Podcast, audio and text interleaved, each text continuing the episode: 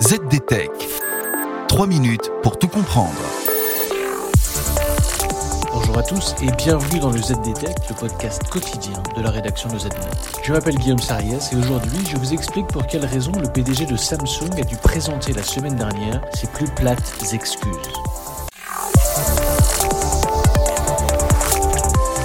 C'est assez rare pour être souligné.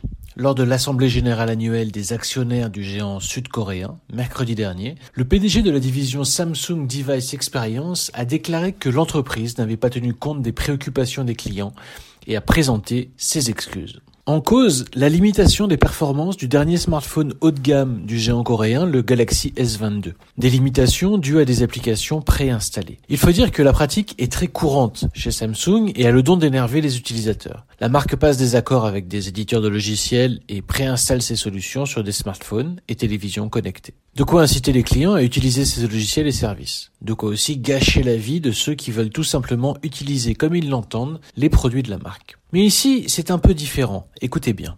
Les plaintes ont atteint leur point culminant au début du mois de mars. L'application Game Optimization Service, GOS, préinstallée sur les Galaxy S22, limite la performance du smartphone quand elle détecte qu'un jeu vidéo y est exécuté. Un comble pour des smartphones haut de gamme vendus entre 860 et 1260 euros, selon les versions. Le scandale a été tel que les autorités sud-coréennes s'en sont mêlées. Pourtant, le même logiciel était déjà présent sur la génération précédente des smartphones haut de gamme de Samsung, les Galaxy S21. Une enquête a été ouverte pour déterminer si Samsung avait violé les lois sur le commerce en promettant plus de capacité au regard des performances réelles des machines, ainsi bridées. Samsung avait pourtant expliqué vouloir bien faire. L'application Ghost doit empêcher les appareils de surchauffer et de perdre de la batterie trop rapidement pendant l'utilisation de jeux vidéo.